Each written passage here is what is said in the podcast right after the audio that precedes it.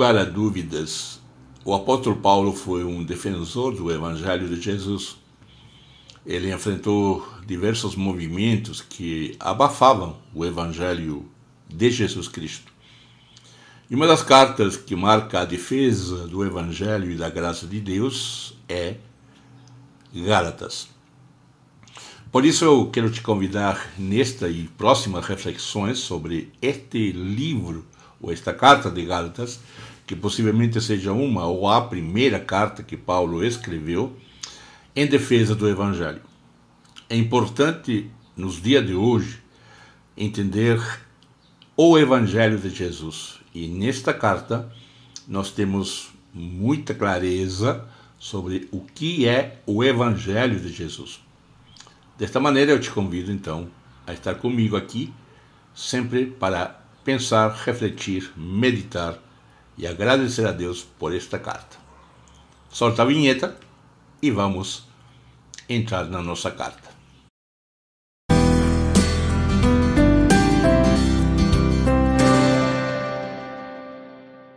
Muito bem.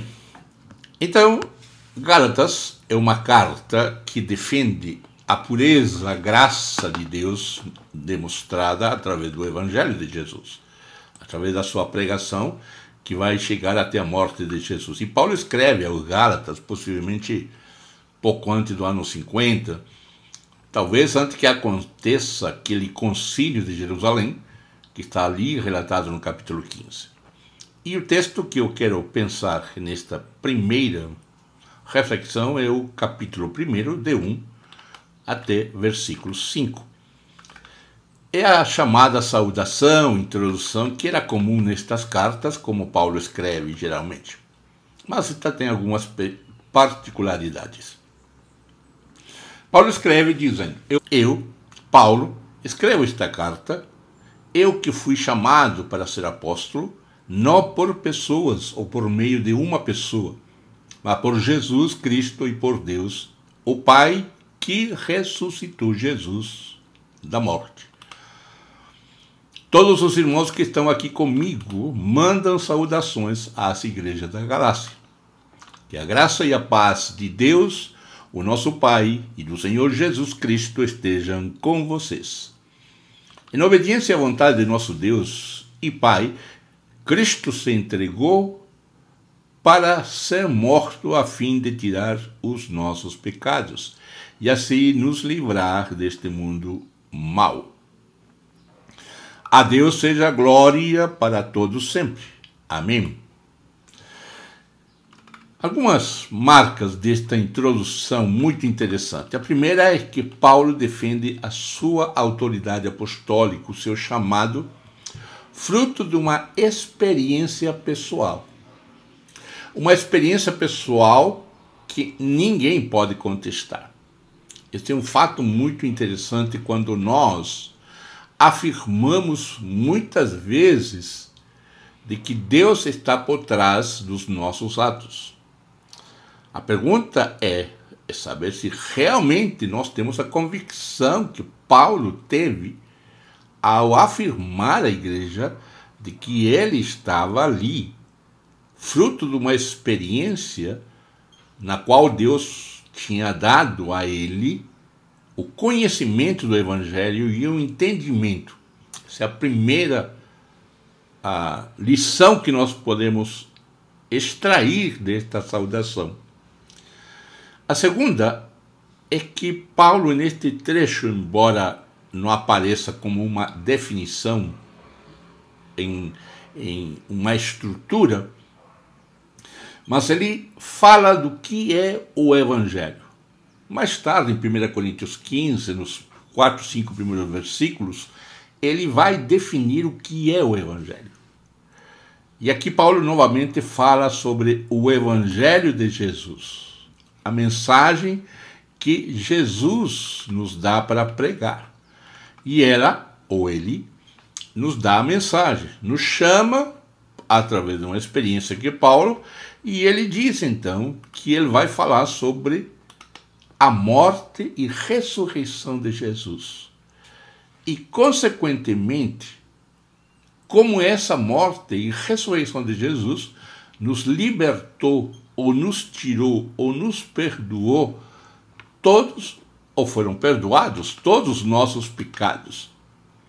Então, em obediência à vontade de Deus, nosso Deus, ele diz que Cristo se entregou para ser morto a fim de tirar os nossos pecados e assim nos livrar deste mundo bom. Então é muito interessante isso, porque aqui mais uma vez, e consequentemente vai mostrar isso na carta, mas aqui especificamente, nesta introdução, ele é muito claro. O Evangelho é a morte e ressurreição de Jesus para perdão dos nossos pecados. Qualquer outro adereço não é Evangelho.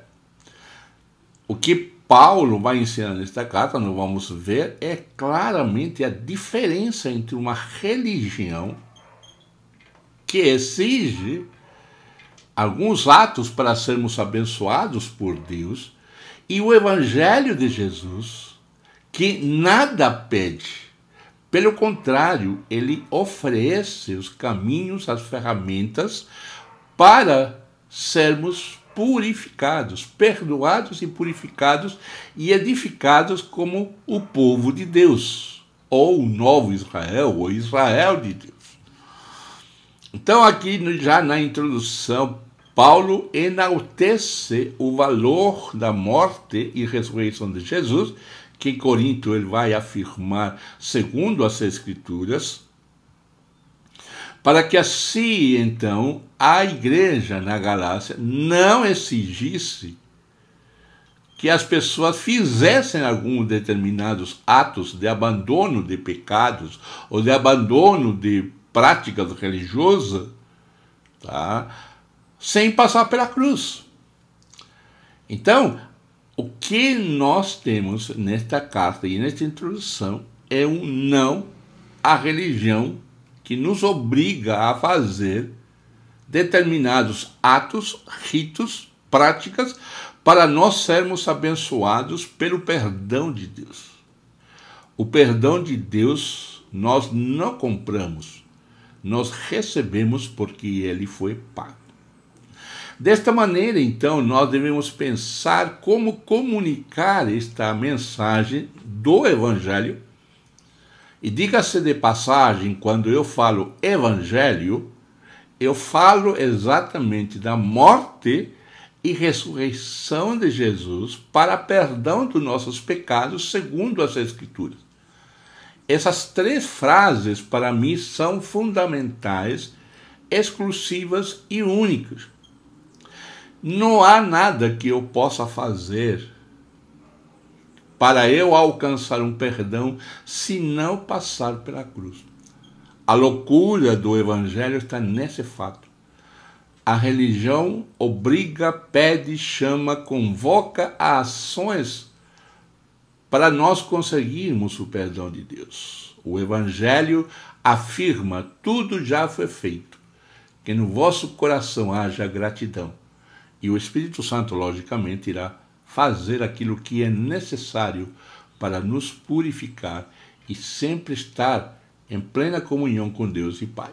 Pois a partir desse momento nós estamos então em um novo relacionamento. Então, esta introdução já nos chama muito a atenção para aquilo que Paulo vai estar desenvolvendo, porque lembramos de que a igreja recém estava no seu início. Lembrem que Jesus foi para, para assunto ao céu, foi no ano 33. E se nós temos uma data de 48 a 50, nós temos apenas 17 anos. Então, é, é pouco tempo e a igreja já começava então a exigir práticas judaicas, no caso, que vamos ver, que não eram condizentes com aquilo que o Evangelho de Jesus tinha trazido para o ser humano. Nos vemos então no, na próxima meditação. Eu espero que você me acompanhe e esteja sempre aqui conosco. Não esqueça então de assinar o nosso canal e nos seguir, seja no podcast Academia do Discipulado ou aqui no nosso canal. Que Deus te abençoe Até a próxima meditação. Um grande abraço.